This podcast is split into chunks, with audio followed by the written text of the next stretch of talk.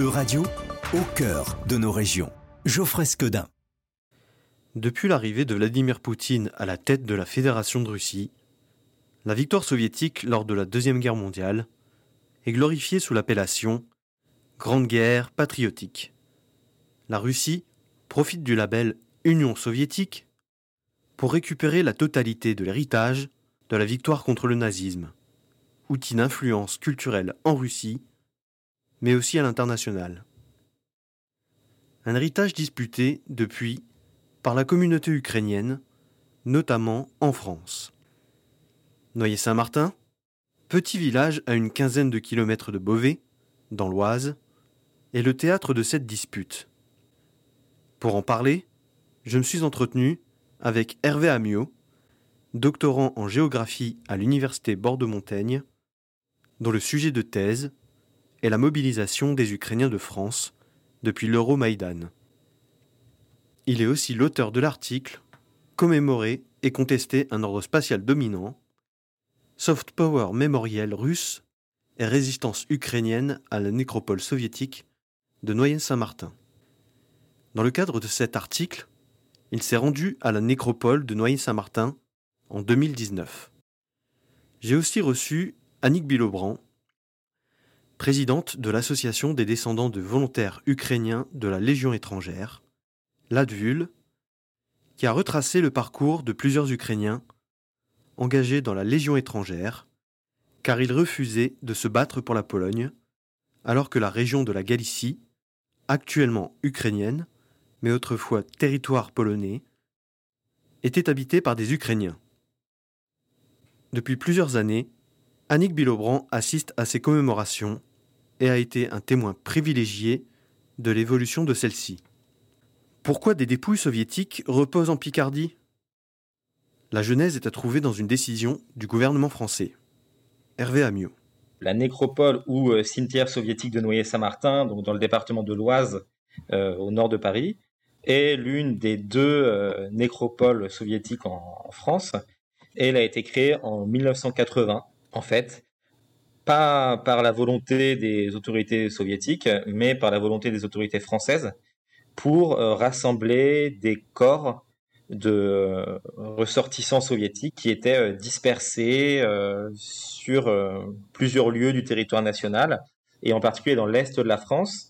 Et donc quels étaient ces corps? C'était essentiellement ce qu'on appelle des Ostarbeiter, donc des, travailleurs originaires donc de l'URSS qui ont été raflés par les Allemands pendant la guerre pour venir travailler. Euh, en général, c'est en Allemagne, mais il y en a certains qui sont venus travailler en France et dans l'est de la France. Et c'est euh, Ostarbeiter, donc euh, beaucoup sont morts au travail.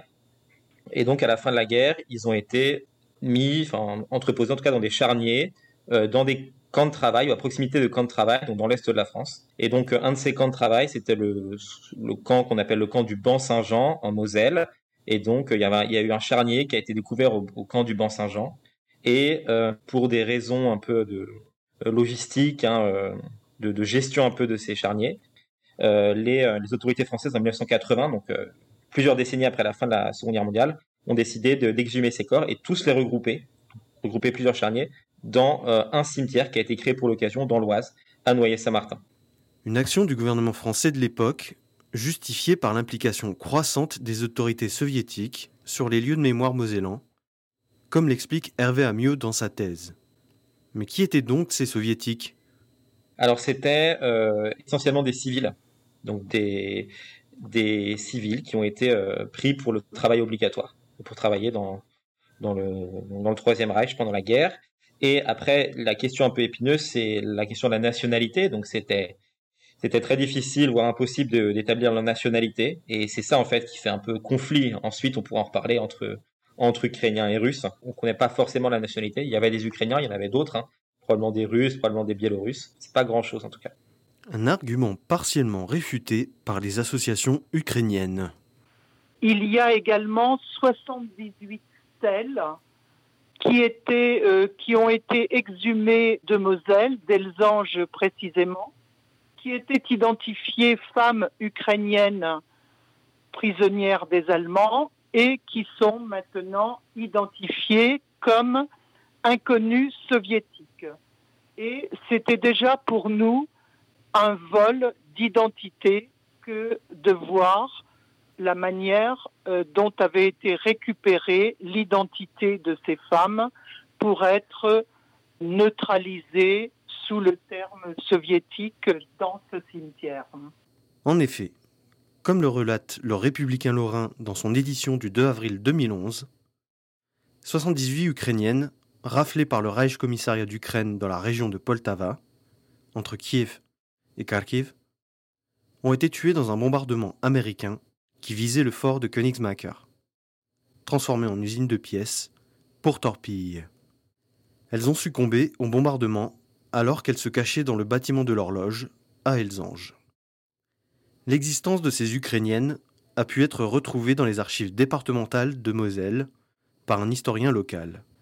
Un héritage donc partagé, puisque la Wehrmacht a avancé jusqu'en Russie.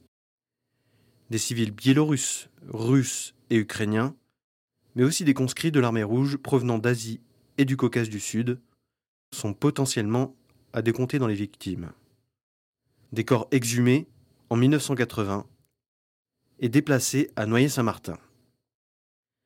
La fosse commune du Bon-Saint-Jean, en Moselle, désormais devenue ossuaire à Noyer-Saint-Martin, n'est pas devenue tout de suite un lieu symbolique. Hervé Amiot. Alors d'après euh, mes recherches, euh, donc à partir de 1980, il n'y a pas eu de commémoration tout de suite en fait euh, sur la commune. Je fais remonter les premières commémorations au début des années 2000 L'intérêt mémoriel est plus tardif, et il correspond avec l'arrivée d'un nouvel homme au pouvoir, Vladimir Poutine.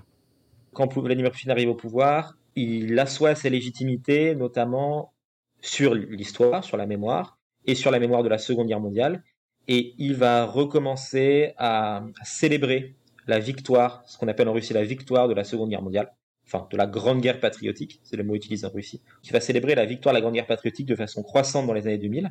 Et euh, ça correspond aussi, cette, euh, ce renouveau du mythe de la Grande Guerre patriotique en Russie, avec un renouveau de l'activité euh, diplomatique de la Russie autour de cette mémoire. Et du coup, dans les années 2000, l'ambassade de Russie commence à, investir ce, cette nécropole soviétique nommée Saint-Martin pour y faire des commémorations avec les autres républiques soviétiques mais euh, c'est la Russie qui a, dans les années 2000, une place prééminente dans ces commémorations. Hervé Amiot note que dans l'occupation de l'espace et des symboles, c'est la Russie qui a le monopole ou le quasi-monopole. Alors ça s'est traduit par des éléments, on va dire, matériels et, stables dans l'espace du cimetière et par des éléments ponctuels au moment des commémorations. Des plaques commémoratives et des statues, hein. notamment la Russie offre au début des années 2000 hein, un monument et l'installe donc dans le cimetière, hein, un monument qui s'appelle les Fleurs de Russie, donc créé par un artiste russe et euh, financé par, euh, par une filiale de la Banque centrale de Russie. La Russie a la, prééminence dans le, dans le protocole. C'est euh, le drapeau russe qui, qui, flotte sur la nécropole lors des commémorations. Il n'y a pas tous les drapeaux de toutes les républiques soviétiques, c'est seulement le drapeau russe. Ensuite, c'est l'hymne russe qui est joué. Alors, il y a une ambiguïté, c'est que la mélodie de l'hymne russe est la même que la mélodie de l'hymne soviétique. Donc c'est l'hymne russe qui est joué. Et ensuite, après la cérémonie, au moment des discours et voilà, dans, la, salle communale de Noyer-Saint-Martin, c'est l'ambassadeur russe qui a la parole pour toutes les républiques de l'ex-URSS. Donc c'est vraiment une prééminence de la Russie dans, dans ce protocole commémoratif euh, jusqu'au milieu des années 2010. Un monopole pas contesté par les autres anciennes républiques soviétiques? euh, les autres républiques, pendant longtemps, euh, n'ont rien à y redire. Je pense qu'elles acceptent cet, état de fait parce que pour elles, donc déjà, elles ont moins une politique, euh, on va dire, de, je sais pas si on peut utiliser le terme de soft power mémoriel, mais en tout cas de, vouloir promouvoir une mémoire de la Seconde Guerre mondiale à l'étranger par rapport à la Russie. Hein, c'est vraiment la Russie dans les années 2000 qui est, le seul pays post-soviétique à vouloir exporter cette mémoire-là. Et d'ailleurs, c'est le seul qui a aussi les moyens de le faire. En tout cas, concernant les autres républiques post-soviétiques et même l'Ukraine, on n'a pas de rupture avec le, les récits un peu euh, soviétiques de la Seconde Guerre mondiale, repris par Vladimir Poutine, dans les années 2000 en tout cas. Donc, euh, par exemple, en Ukraine, euh, entre 2010 et 2014, on a la Viktor Yanukovych qui est président, et Viktor Yanukovych, il se réaligne vraiment sur les, mythes soviétiques, notamment les mythes soviétiques de la Seconde Guerre mondiale. Donc on n'a pas de volonté de rupture avec la Russie. La particularité de la commémoration, c'est aussi les acteurs présents à la cérémonie et le pouvoir symbolique qu'ils représentent. On a évidemment donc, les ambassades des pays de l'ex-URSS qui participent, mais on n'a pas que ces acteurs-là. Donc on a aussi d'un côté des acteurs associatifs, donc on a des associations euh, de Russes, d'émigrés russes, la diaspora russe on va dire qui participent, des associations ukrainiennes, la diaspora ukrainienne qui participent. D'ailleurs je vais revenir dessus, mais contrairement à la Russie, au niveau ukrainien, c'est le milieu associatif qui, gère les commémorations, la présence ukrainienne de commémoration, alors que pour la Russie, c'est vraiment l'administratif, l'ambassade russe qui gère la présence russe aux commémorations. Du côté français, on a pas mal de, représentants hein, des autorités françaises. On a d'abord l'Office national des anciens combattants, hein, l'ONAC, et des vétérans de guerre, l'ONAC-VG, qui gère la nécropole, qui est chargé de, gérer et d'entretenir le cimetière. Et il est aussi chargé d'organiser les commémorations. Ça, c'est un organisme, l'ONAC, qui est rattaché au ministère de la Défense. Et euh, on a aussi, côté français, des représentants euh, politiques qui viennent euh, faire, faire acte de présence, en tout cas aux commémorations. Donc on a des représentants de, de la préfecture, en général le, le ou la sous-préfète hein, de la zone. Et on a aussi des, des députés. Moi, quand j'ai assisté, c'était il y a déjà il y a quelques années aux commémorations, il y avait le député de la circonscription et le sénateur de la circonscription qui assistaient aux commémorations. Il y a donc un déséquilibre entre d'un côté l'ambassade de Russie, forte de ses ressources diplomatiques, et les associations ukrainiennes. Une cérémonie commune donc, jusqu'en 2014, pas vraiment contestée par les associations ukrainiennes, si ce n'est que les Ukrainiens tiennent à entonner leur hymne national en toute fin de cérémonie, quand les autres délégations sont sorties. Annick Bilobran. Il est vrai qu'au départ, jusqu'en 2014, nous faisions partie du cortège qui se rassemblait sous le seul drapeau russe et sous le seul hymne russe. Des difficultés que j'ai relevées à mettre les 15 hymnes, ce qui paraissait normal après l'effondrement euh, de l'Union soviétique et le retour de l'indépendance des 15 républiques. Donc, ce que nous faisions à cette époque, c'est-à-dire que nous attendions que les Russes et la délégation russe et ses amis soient sortis et nous chantions euh, l'hymne ukrainien à la fin de la cérémonie.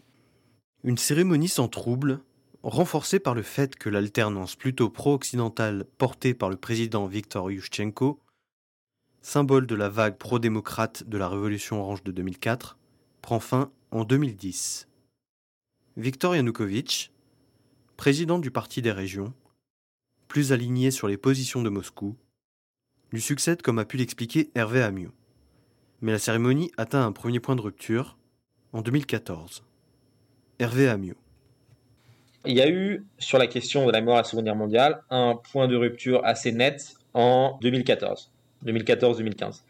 Pourquoi 2014-2015 Parce que si on revient un peu sur les, ce qui s'est passé en Ukraine à ce moment-là, il y a eu ce qu'on appelait le mouvement de la place Maïdan, qui est un mouvement populaire, qui s'est opposé, on va dire, au tournant un peu pro-russe du président ukrainien de l'époque, Viktor Yanukovych, qui a pris une tournure révolutionnaire et qui a abouti au départ de Viktor Yanukovych en février 2014, fin février 2014, et son remplacement par l'opposition plus pro-européenne. Ce Maïdan, comme on l'appelle, a été suivi par l'annexion de la Crimée par la Russie en mars 2014, puis par le début de la guerre du Donbass au printemps puis à l'été 2014, qui oppose l'armée ukrainienne aux séparatistes soutenus par la Russie. Et dans ce contexte-là, l'Ukraine va euh, prendre une tournure pro-européenne hein, et va chercher à se distancier de la Russie, hein, qu'elle considère comme une puissance agresseur puisqu'elle a annexé la Crimée et qu'elle soutient les séparatistes dans le Donbass. Et du coup, il y a en Ukraine une dynamique de rupture avec euh, la Russie et avec euh, les mythes historiques que promeut la Russie, qui sont les mythes soviétiques. Donc en 2015, en Ukraine, il y a ce qu'on appelle des lois de décommunisation, qui, consistent à essayer de supprimer, d'effacer euh, le plus possible l'héritage soviétique, hein, communiste, de la mémoire ukrainienne, hein, programme scolaire, de, de l'espace public surtout, et des commémorations. Et donc, en 2015, parmi ces lois de décommunisation, il y a une loi qui modifie les commémorations de la Seconde Guerre mondiale. Jusque-là, en Ukraine, la fin de la Seconde Guerre mondiale était commémorée le 9 mai, comme en Russie. Pourquoi le 9 mai? C'est ce qu'on appelle le jour de la victoire. Parce que euh, quand l'armistice a été signé le 8 mai, avec le décalage horaire, au soir, il était le 9 mai en Russie. Donc, depuis l'époque soviétique, le jour de la victoire est célébré le 9 mai. Et donc, euh, le 9 mai, c'est le jour où est célébrée la fin de la Seconde Guerre mondiale dans toutes les républiques post-soviétiques depuis l'indépendance. Mais en 2015, du coup, avec les lois de décommunisation, l'Ukraine rompt avec cette tradition. Donc, le 9 mai, qui s'appelait jour de la victoire, reste jour férié, mais devient euh, jour de la victoire euh, sur le nazisme au cours de la Seconde Guerre mondiale. Et le terme Seconde Guerre mondiale est utilisé. Le terme Grande Guerre patriotique utilisé en, Russie n'est plus utilisé. Et en plus du 9 mai, l'Ukraine instaure le 8 mai, qui devient le jour de la mémoire et de la réconciliation, qui n'est pas un jour férié, mais qui devient un jour commémoré. Et en fait, cette instauration du 8 mai comme jour commémoré, c'est en fait pour se rattacher à la mémoire occidentale de la Seconde Guerre mondiale euh, et se détacher un peu de la mémoire russe. Donc ça, c'est d'un point de vue institutionnel. Commémoration du 8 mai en plus du 9 mai, et on essaie de retirer au 9 mai toute euh, la symbolique soviétique qu'il avait jusqu'alors. Et logiquement, le différent entre Ukraine et Russie a des conséquences sur la cérémonie elle-même, à des milliers de kilomètres de la Crimée et du Donbass. La commémoration euh, change à partir de 2014 et 2015. Donc la différence avec l'Ukraine, c'est que en France là, dans la commémoration de Noyer-Saint-Martin, c'est les acteurs associatifs ukrainiens qui sont à l'origine du changement. Donc les associations de la diaspora ukrainienne en 2014, alors que la Crimée vient d'être annexée et que la guerre du Donbass commence, refusent d'entrer avec les Russes, la délégation russe, dans la nécropole de Noyer-Saint-Martin. Et donc restent en dehors de la nécropole pendant euh, la cérémonie officielle. Donc la Russie fait sa cérémonie avec les républiques soviétiques, sauf l'Ukraine. Et une fois que la Russie est sortie du cimetière, les Ukrainiens entrent dans la nécropole et font leur cérémonie à part. Et ce protocole en deux temps, d'abord la Russie et les autres républiques, puis ensuite l'Ukraine, euh, s'institutionnalise à partir de 2014-2015 et en fait à court toutes les années suivantes, de 2015 à 2021. La Russie tente de donner des gages aux Ukrainiens, mais la rupture est consommée. Annick Bilobran.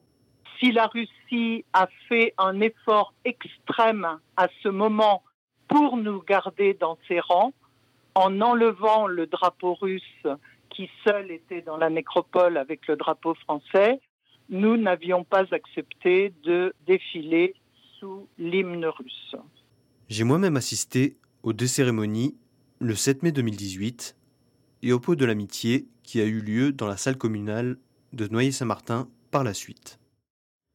La cérémonie ukrainienne, prenant place dans un deuxième temps, les autres délégations ne restent pas et se dirige vers la salle communale.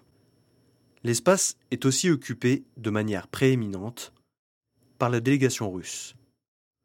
Une moitié de la salle est aménagée de tables disposées en U pour que les délégations puissent y poser leur buffet. La délégation russe bénéficie de plus de tables pour y étaler ses plats et ses boissons. Mais le plus frappant, c'est que l'autre moitié de la salle est occupé par une série de kakémonos, des affiches déroulables, faciles à transporter. Ils appartiennent tous à la délégation russe. On peut y lire, dans un français très approximatif, que la France doit son salut à l'Union soviétique, sans laquelle elle n'aurait pas pu se libérer du joug nazi. Une vision particulière de l'histoire qui ne peut pas être contredite dans l'enceinte de la salle. L'invasion russe de l'Ukraine, le 24 février 2022, apporte une rupture encore plus brutale dans la pratique de la cérémonie. Hervé Amiot. Avec la guerre actuelle, donc 2022, on a un autre changement. C'est que la Russie, évidemment, devient un peu euh, le paria. Hein.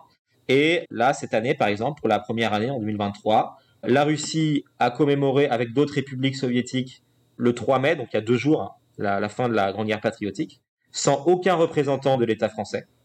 Et l'Ukraine va commémorer à Noyer-Saint-Martin euh, la fin de la Seconde Guerre mondiale, demain, donc le 6 mai, cette fois avec des représentants euh, de, de l'État français. Donc on peut dire que la 2014, ça a été une première étape dans la rupture entre l'Ukraine et la Russie, où la, la Ukraine s'est mise à part. Et 2022, c'est une seconde étape, où l'Ukraine finalement obtient presque la prééminence, parce que la Russie est marginalisée du fait de, de l'invasion russe actuelle. Un fait confirmé par Annick Bilobran. La deuxième grande et fatale étape, a été euh, l'impossibilité de se retrouver le même jour à faire cette cérémonie.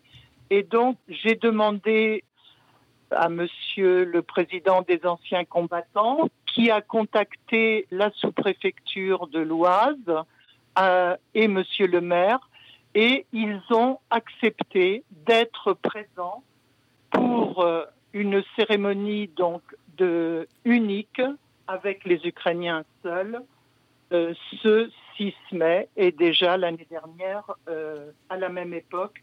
Et pour nous, c'est très important que l'État français reconnaisse l'Ukraine dans cette nécropole, ce qui n'a pas été le cas pour les Russes où seul le maire a été obligatoirement euh, présent, puisque c'est sur son territoire.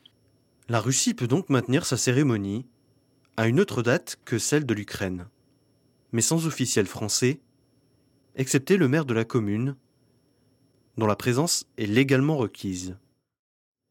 Est-ce pour autant la seule cérémonie qui montre la réappropriation de l'héritage de la Grande Guerre patriotique? Hervé Amiot. La marche du régiment immortel, c'est une commémoration de la Grande Guerre patriotique, donc, qui a émergé en Russie au début des années 2010, du fait d'acteurs associatifs. Et ça consiste en quoi? Cette marche du régiment immortel C'est des gens en Russie, dans la région de Tomsk, qui ont commencé à défiler avec des portraits de leurs ancêtres, donc euh, parents, grands-parents, qui avaient combattu au sein de l'armée rouge pendant la Seconde Guerre mondiale. C'était une sorte de révérence au sacrifice euh, des aînés.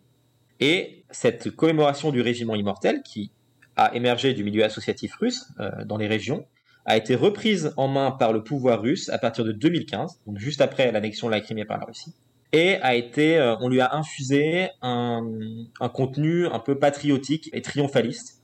C'est-à-dire que en 2015, hein, pour la commémoration du, du 70e anniversaire de la victoire de la, Grande Guerre patriotique en Russie.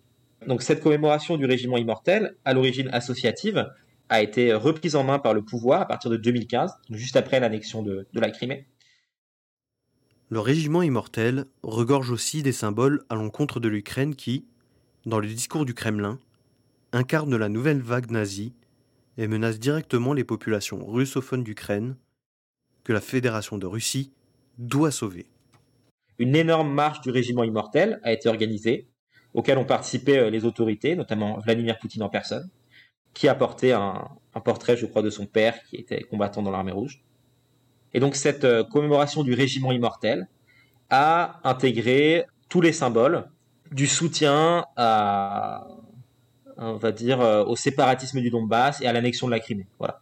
Par exemple, dans cette marche du régiment immortel, on peut trouver qu'on appelle le ruban de Saint-Georges, qui est un symbole, un ruban euh, noir et orange, qui a été utilisé par les, les personnes anti-Maïdan et pro-séparatistes en Ukraine. Une marche élevée au rang de rite sacré, inattaquable. Donc ce régiment immortel, qui a été repris en main par le pouvoir russe à partir de 2015, et on est venu à euh, signifier donc, le, triomphalisme russe et a été une nouvelle étape dans le retour du mythe triomphaliste russe de la Seconde Guerre mondiale, de la Grande Guerre patriotique. Et donc des commémorations des marches du régiment immortel sont organisées aussi à l'étranger. Donc en France, à Paris notamment, et dans d'autres villes de France, on a des marches du régiment immortel. Donc des personnes d'origine russe ou euh, d'autres pays de l'ex-URSS défilent le 9 mai avec des portraits euh, de leurs aïeux ou des personnes qui ont participé à la, à la Grande Guerre patriotique.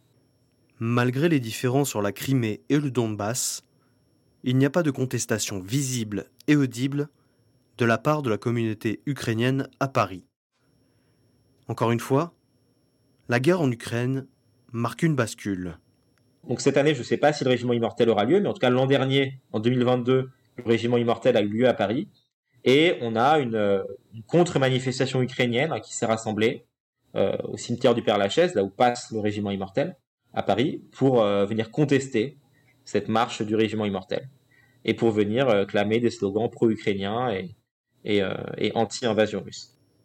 Une cérémonie a bien eu lieu le lundi 8 mai 2023 à Paris. Elle débute place de la République pour se diriger vers le cimetière du Père-Lachaise, au monument des partisans soviétiques morts pour la France. La marche a rassemblé entre 200 et 300 personnes, escortées par la gendarmerie mobile. D'après le journal The Ukrainian Week Tijden, quelques Ukrainiens et Ukrainiennes ont été interpellés ou écartés alors qu'ils criaient Poutine terroriste ou Russie État terroriste au passage du cortège. Noyer-Saint-Martin et le régiment immortel disent quelque chose de commun sur la Deuxième Guerre mondiale et son interprétation actuelle par le Kremlin. La Russie est la principale héritière de l'Union soviétique et par conséquent, elle est la seule à pouvoir en écrire le récit. Une interprétation contestée par l'Ukraine, qui veut replacer sa participation dans la guerre. La récupération de l'héritage soviétique s'est accompagnée de plusieurs réformes au niveau national en Russie.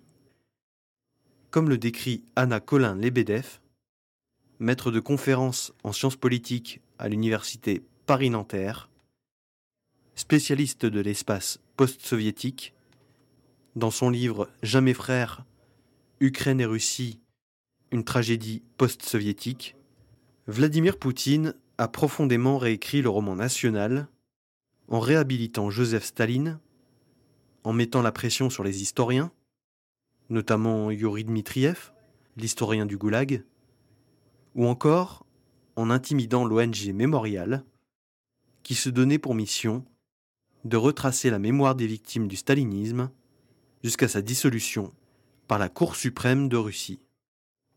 L'ONG Mémorial est devenue par ailleurs lauréate du prix Nobel de la paix en 2022. La victoire dans la Grande Guerre patriotique, telle que l'entend Vladimir Poutine, ne s'embarrasse pas des crimes et reprend la dialectique de culpabilisation que l'Union soviétique employait envers ses satellites au sujet de la collaboration avec les nazis. Sur ce sujet, Anna Colin-Lebedev souligne que 200 000 Ukrainiens ont incorporé les forces allemandes, alors que 4 millions d'entre eux ont combattu au sein de l'armée rouge. Andreas Kapeler, professeur émérite de l'Université de Vienne et spécialiste de l'Ukraine, auteur du livre Russes et Ukrainiens les frères inégaux, du Moyen Âge à nos jours, établit le nombre de soldats ukrainiens de l'armée rouge morts au combat à 2 millions. Mais ce n'est pas tout. Sur les 3,6 millions de citoyens soviétiques faits prisonniers de guerre, 1,3 million étaient des Ukrainiens. Et sur les 3 millions de travailleurs forcés, 2,5 millions étaient des Ukrainiens. Sur le bilan total des 18 millions de morts soviétiques de la Seconde Guerre mondiale, 4 millions sont ukrainiens. Autant de chiffres que la Russie de Vladimir Poutine omet dans son récit de la Grande Guerre patriotique, qui reste son meilleur catalyseur patriotique, puisqu'elle se considère comme la principale héritière de la victoire de la Deuxième Guerre mondiale. De cette réappropriation, Andreas Kapeler estime que les Occidentaux ne remettent pas du tout en cause le récit qui en est fait. Parce que les Soviétiques ont libéré Berlin et Vienne, et par extension, le discours russe sur la Grande Guerre patriotique a invisibilisé les autres nations participantes. Et comme l'explique Hervé Amiot, les autres républiques n'ont pas les moyens de se positionner sur la question mémorielle. La redéfinition de l'espace de la nécropole de Noyer-Saint-Martin démontre que c'est un enjeu de soft power croissant, d'abord pour la Fédération de Russie, qui a investi le cimetière avec une statue, puis toute la symbolique du moment, une délégation russe plus importante, l'hymne russe et un récit qu'elle a complètement maîtrisé dans les années 2000. Puis l'annexion de la Crimée et l'invasion du Donbass, en 2014, a forcé l'Ukraine à investir l'espace mémoriel, autant pour rappeler les crimes subis sous le régime soviétique que pour rétablir la visibilité de sa participation aux victoires soviétiques. Et c'est dans cette optique que la communauté ukrainienne a par exemple bousculé le protocole en place à Noyer-Saint-Martin à partir de 2014. L'agression russe du 24 février 2022 n'a fait que renforcer cet état de fait. La cérémonie russe est boycottée par les officiels, sauf le maire qui en a l'obligation légale. La guerre en Ukraine a aussi permis à l'Holodomor, la grande famine de 1932-1933, organisée par Staline, d'être mise à l'agenda politique français et d'être reconnue comme génocide par une résolution à l'Assemblée nationale le 28 mars 2023, 15 ans après le Parlement européen. Un long chemin pour la réappropriation de l'histoire ukrainienne par les Ukrainiens, entamé en 2004 par le président Yushchenko qui risque de prendre encore quelques temps avant de faire consensus. Notamment parce qu'elle a élevé au rang de héros national des figures controversées qui servent la rhétorique de guerre de Vladimir Poutine. Euradio vous a présenté En Région. Retrouvez les podcasts de la rédaction dès maintenant sur euradio.fr.